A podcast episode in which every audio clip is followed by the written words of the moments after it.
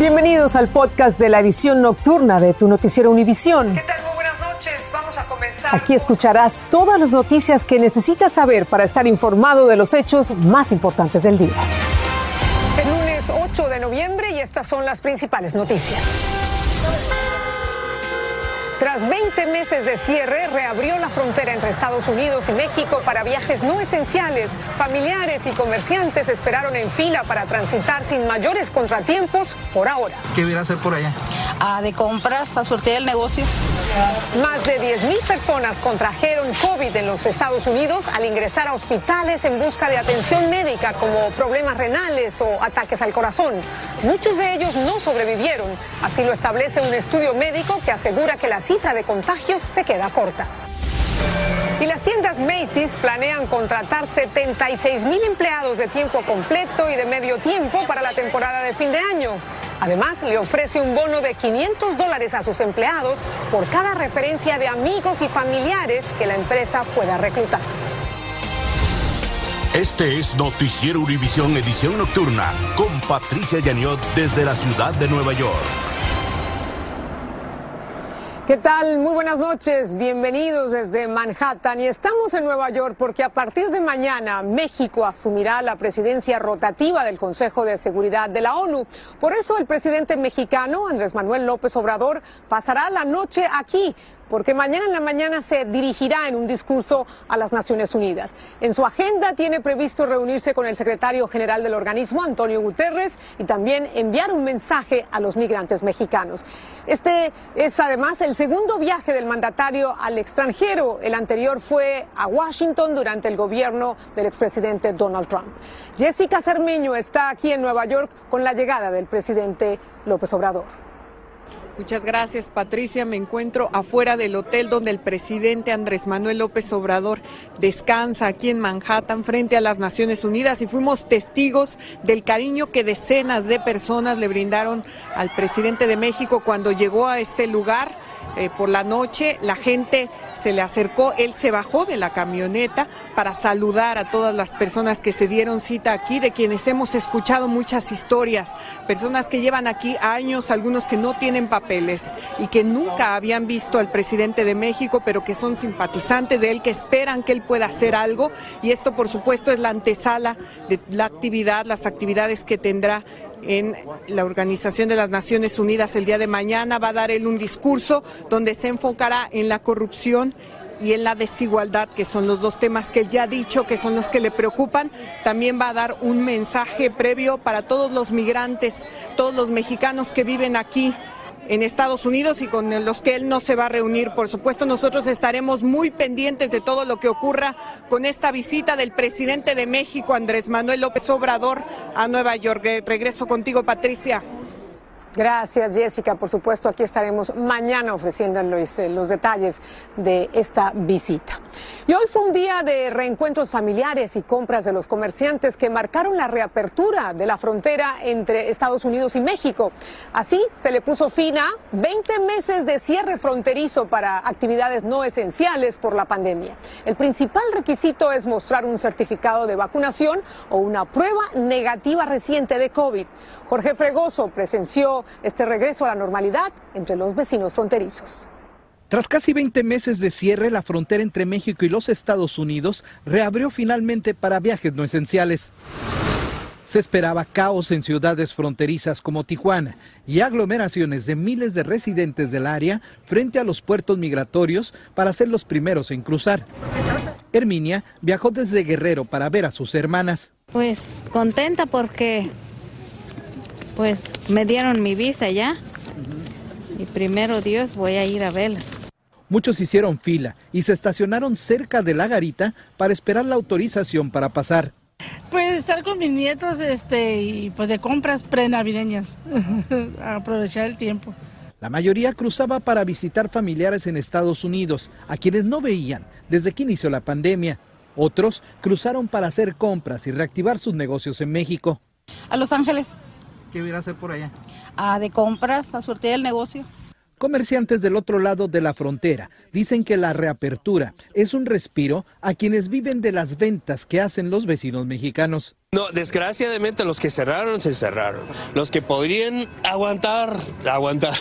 Pero sí, como digo, van a regresar a sus horarios normales. Están contratando gente de nuevo este, para, para reemplazar algunos de los trabajos perdidos. Por ahora los cruces siguen fluyendo rápidamente. En cuestión de minutos ya están en suelo estadounidense. Se cree que conforme vayan avanzando los días, el flujo de vehículos y de personas irá aumentando y esto regresará a la normalidad como antes de la pandemia. En Tijuana, México, Jorge Fregoso, Univision. Mientras tanto, la caravana migrante sigue rumbo a la Ciudad de México y hoy arribó al estado de Oaxaca. Ante el temor a disturbios, la población en el municipio de Chiahuites le pidió a sus autoridades que no les permita el paso a estos migrantes de la caravana. Sin embargo, llegaron finalmente a un acuerdo para que los dejaran instalarse en la plaza principal del pueblo. Alejandro Madrigal tiene el informe. Buscamos una vida. Tras 16 días de caminata, la caravana migrante abandonó el estado de Chiapas, al que los participantes consideraban una prisión. Ahora están en Oaxaca, en donde la población del municipio de Chahuites no los quiere en su pueblo por temor al COVID y a los disturbios. Si van a salir a comprar, compren. Si va, pero si van a salir y van a tomar y alterar el orden, también no se vale. Los organizadores se comprometieron a entregar a quienes se porten mal porque dicen, se trata de una caravana de paz, integrada por familias y más de mil niños. Somos libres, no somos presos y somos seres humanos. Nos quieren, les agradecemos un vaso de agua, les agradecemos la comida y si no, pues también lo único que sí no podemos cambiar es que necesitan descansar porque vienen enfermos. Finalmente, la caravana logró pasar. Lo único que exigen es que autoridades migratorias y la Guardia Nacional no se metan con las mujeres y sus niños, como sucedió este fin de semana con grupos rezagados, a los que detuvieron. Y luego los subieron a camiones para regresarlos a Tapachula. Todos vamos con una meta de alcanzar el sueño americano y la verdad que ha sido sufrido, más para las mujeres y los niños. La caravana logró ingresar a la plaza principal de Chagüites y pese al cansancio, hay quienes creen que el ánimo debe ser lo último que muere. Los líderes de la caravana insisten al gobierno les permita llegar hasta esta capital del país para que se termine el movimiento. En cambio, dicen, los acosan para detenerlos e impedirles su paso. En la Ciudad de México, Alejandro Madrigal, Univisión. Qué tenacidad para seguir adelante. Por otra parte, unos 150 migrantes que se dirigían a la frontera fueron detenidos cuando el tráiler en el que viajaban se prendió fuego en la vía Veracruz-México. El incendio fue causado por una falla eléctrica. Al percatarse que la caja del tráiler se estaba incendiando, el coyote que los traía la desenganchó de la cabina y también huyó. Los inmigrantes golpearon la caja y fueron auxiliados por personas que pasaban por el lugar. Varios de ellos estaban deshidratados. Y aquí en Estados Unidos, el gobierno del presidente Joe Biden comenzó a enviar avisos de deportación a 78 mil personas. Estos son migrantes que cruzaron la frontera desde México recientemente y luego quedaron en libertad mientras se analizaban sus casos. Inicialmente habían recibido órdenes de reportarse a las autoridades. Y a medida que la economía aquí en el país se reactiva, la escasez de trabajadores en el comercio minorista en plena temporada alta de ventas está llevando a muchos negocios a ofrecer incentivos nunca antes vistos. Las ofertas incluyen hasta el pago de matrículas universitarias. Varios negocios redujeron personal por la pandemia y muchos empleados renunciaron por temor al contagio. Peggy Carranza nos habla de estos tentadores estímulos laborales. Hoy en día el que busca empleo tiene la sartén por el mango. Grandes cadenas de tiendas están compitiendo por atraer trabajadores a tiempo para las ventas decembrinas. Macy's ofrece bonos por recomendar a un familiar o amigo de 500 dólares. Walmart paga salarios de 16 y 17 dólares la hora. Y Amazon da bonos de 3 mil dólares. Su vocera nos dijo están buscando 150 mil trabajadores temporales. Estamos ofreciéndole 18 dólares la hora por comenzar en el trabajo. Agrégale 3 dólares la hora eh, si tienen ciertos horarios y el incentivo de 3 mil dólares eh, por empezar a trabajar con nosotros. Johanser Sánchez, dueño de una cadena de muebles, dice que se sumó a la batalla por personal. Le ofrezco un por ciento más de comisión y le ofrezco mucho más de salario. Eh, trabajamos entre comisión y salario. Pero ¿qué buscan los trabajadores de una de las industrias más devastadas por la pandemia? Organización y también tranquilidad.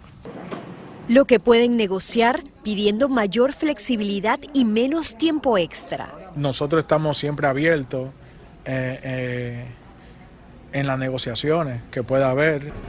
Y según los comerciantes, solicitar empleo sería sencillo. La realidad es que estamos en un mercado bien competitivo, pero nosotros estamos eh, ofreciendo beneficios y oportunidades Qué buenos incentivos. Pues bien, Peggy se nos une a nuestra transmisión aquí en Manhattan y me pregunto, Peggy, una vez que termine la temporada navideña, ¿qué va a pasar con estos trabajadores? La vocera de Amazon nos dijo que estos trabajadores pueden hacer la transición a empleos a tiempo completo. Además, pueden regresar incluso si quieren mantener este trabajo temporal el próximo año, Patricia. O sea que hay flexibilidad. Exacto. Gracias. eso es lo más importante. Claro, claro que sí. Gracias por tu informe, Peggy. Buenas noches. Bueno, cambiamos de tema. El rapero Travis Scott anunció que cubrirá todos los costos de los funerales de las ocho personas que fallecieron en una avalancha de personas durante su festival Astro World en Houston. También va a proporcionar servicios de salud mental gratuitos a los afectados por la tragedia. Además de estar actuando en el momento en que ocurrió el incidente, Scott fue uno de los organizadores de este evento. Y la farmacéutica Pfizer buscará la autorización de emergencia de su vacuna de refuerzo para todos los mayores de 18 años. La Administración de Alimentos y Medicinas ya autorizó este refuerzo para personas de 65 años o más y para aquellos con mayor riesgo de contagio debido a sus condiciones de salud o a la naturaleza de su trabajo. Y por cierto, un estudio revela que unas 10.000 personas se contagiaron de coronavirus en hospitales del país cuando los trataban por otras enfermedades. Pero esta cifra es solo parcial porque la investigación se realizó al comienzo de la pandemia en 2020, cuando había escasez de pruebas de COVID y de equipos de protección en los hospitales. David Palomino tiene más de este análisis. De acuerdo a cifras federales y estatales analizadas por la organización Kaiser Health, más de 10.000 pacientes que fueron admitidos en hospitales para ser tratados por complicaciones que no tenían nada que ver con el COVID-19 terminaron contrayendo el virus, algunos con consecuencias fatales. El hospital es un sitio bastante vulnerable porque las personas que están en los hospitales son usualmente personas con problemas médicos. Los contagios en hospitales analizados en este estudio solamente muestran las cifras entre los meses de abril y septiembre del año 2020, por lo cual Expertos aseguran que el número de casos puede ser aún mayor. El estudio cita casos como el de Steven Johnson, de 66 años, quien de acuerdo a familiares fue internado por una infección en su cadera.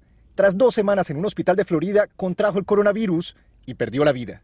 Hay muchos pacientes y enfermeras que van de habitación en habitación. Departamentos de salud pública de grandes ciudades como Chicago han tenido que enfrentar esta problemática. Sí hemos visto personas que hospitalizadas se infectaron ese número lo hemos visto mayormente en personas no vacunadas.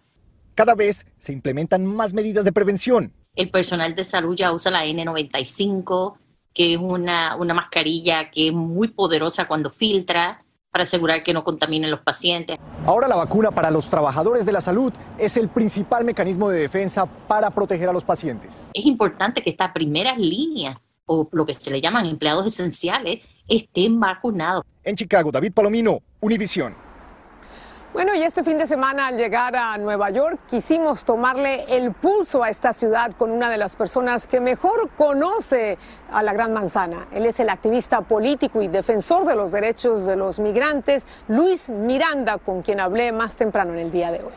Pues Luis, aquí estamos en Nueva York, en tu ciudad recuperándose de la pandemia. ¿Cómo, cómo sientes por lo menos eh, esa actividad artística, musical, ¿no? que es el corazón de esta ciudad? ¿Qué está pasando? Mira, poco a poco eh, nos vamos recuperando. Eh, ya Broadway está en pie.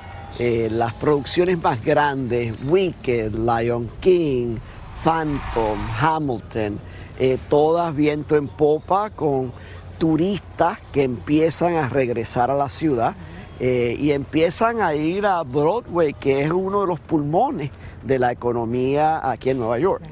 En materia migratoria, en materia de servicios y de ayuda a la comunidad latina con la que has estado muy involucrado desde que llegaste a Nueva York.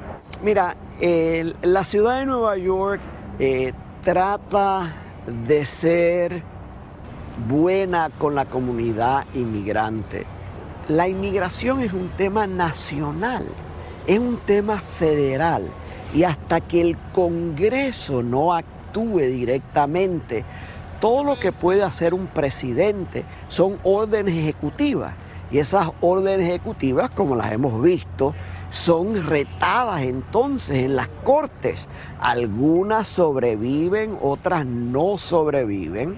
Eh, la necesidad es que el Congreso actúe. ¿Tú crees que va a ser posible? Tenemos que convencer a los 50 republicanos en el Senado eh, de que puedan votar eh, por el paquete que incluya estas medidas de inmigración. Eh, y yo espero que por lo menos par de ellos tengan el corazón eh, para votar correctamente de gente que ellos representan. Bueno, Luis también nos dijo que sigue muy activo políticamente para presionar por una legislación que saque de las sombras a millones de personas indocumentados. Además, está muy involucrado en la vida política y en la vida artística de Nueva York. Recordemos que Luis Miranda es el padre de Lin Manuel Miranda, el autor del famoso musical Hamilton que lo catapultó a la fama internacional. Vamos a hacer nuestra primera pausa y cuando regresemos, ni Robin Hood se salva de los piratas cibernéticos que se hicieron con un millonario botín informático.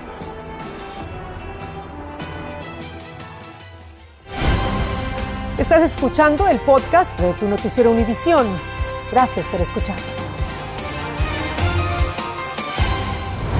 En Brasil, el estado de Sao Paulo no registró ningún muerto por coronavirus por primera vez desde el inicio de la pandemia. Sin embargo, las autoridades pidieron precaución porque los reportes de fallecidos normalmente son bajos los lunes debido a la reducción de pruebas el fin de semana. Hasta el momento, Brasil registra casi 22 millones de contagios y casi 610 mil muertos por COVID. Una corte de Florida decidió que sea extraditado a México César Duarte Jaques, ex gobernador de Chihuahua, quien está acusado en su país de malversación agravada y conspiración. En su decisión, la jueza Lauren Lewis dijo que existe causa probable para creer que Duarte cometió los delitos imputados en la denuncia de extradición. Y la empresa de servicios financieros Robinhood dijo que alguien obtuvo acceso a las direcciones de correo electrónico de 5 millones de sus clientes, a los nombres completos de otros 2 millones y a la información personal de 310 usuarios. Pero dijo creer que no se expusieron los números de seguro social, de cuentas bancarias ni de tarjetas de débito y que ningún cliente tuvo pérdidas financieras debido a este incidente. Vamos de nuevo a unos mensajes y al volver el presidente Biden le da la bienvenida en la Casa Blanca a los campeones de la NBA. Volvemos.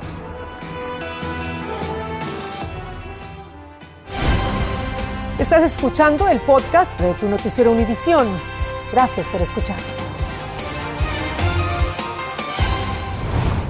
Presidente Joe Biden le dio la bienvenida a los Milwaukee Bucks en la Casa Blanca tras ganar el campeonato de la NBA. Ni los Warriors campeones de 2017 y 2018, ni los Toronto Raptors que ganaron en 2019 fueron a la Casa Blanca, pues algunos de sus atletas habían criticado al entonces presidente Donald Trump y la pandemia impidió que los Angeles Lakers acudieran allí al ganar en 2020. Y para terminar, algo delicioso, Krispy Kreme lanzó cuatro nuevos donuts por tiempo limitado. Estarán especialmente allí a la venta para celebrar el Día de Acción de Gracias. Una de estas donuts está rellena de nueces endulzadas, otra contiene manzana espolvoreada con canela, la tercera está rellena de arándanos y la cuarta tiene forma de corazón y está decorada con crema de chocolate y la cara de un pavo, aunque por supuesto no sabe a pavo. Así que unas calorías de más una vez al año no hace daño. Hay que ir a probarlas. Gracias por acompañarnos y mañana seguiremos nuestra transmisión desde Nueva York con la visita del presidente mexicano a la ONU. Buenas noches.